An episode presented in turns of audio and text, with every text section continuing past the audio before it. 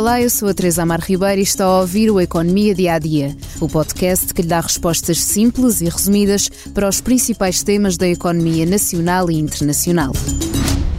De meio ponto em meio ponto percentual é como têm estado a subir as taxas de juro do Banco Central Europeu nas últimas atualizações. Apesar da crise na banca, esta quinta-feira o BCE manteve o número que tinha antecipado em fevereiro.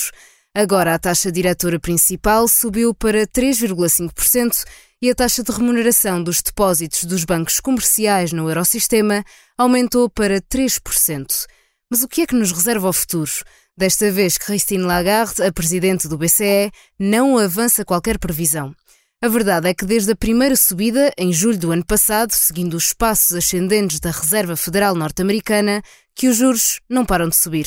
O objetivo é combater a inflação e a desvalorização do euro, e nem a atual crise bancária dos Estados Unidos, nem o resgate pelo Banco Central Helvético do Crédito Suíço na madrugada desta quinta-feira levaram os banqueiros centrais a prescindir de uma nova subida. Mas a opção por um aumento inferior a 50 pontos base chegou a estar em cima da mesa. José Gomes Ferreira, ao comentar na SIC Notícias, defende que teria sido um ato de desespero não deveria acontecer porque dava a ideia de que o BCE estava desesperado com a situação e tinha logo reagido a uma fragilidade de alguns bancos que uh, seria interpretada como o BCE está um sinal com de pânico e está uh, uh, desorientado e já mudou a sua política de taxas de juros e isto quer dizer que é muito grave. Mas o BCE manteve a previsão e as consequências são sentidas sobretudo na dívida das famílias nas dificuldades de crédito nas empresas e na subida dos juros da dívida pública.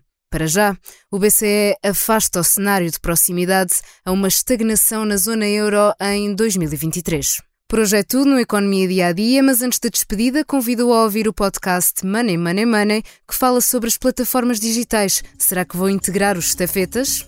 Obrigada por estar desse lado. Se tem questões ou dúvidas que gostaria de ver explicadas no Economia Dia a Dia, envie um e-mail para tearribeira.express.empresa.pt.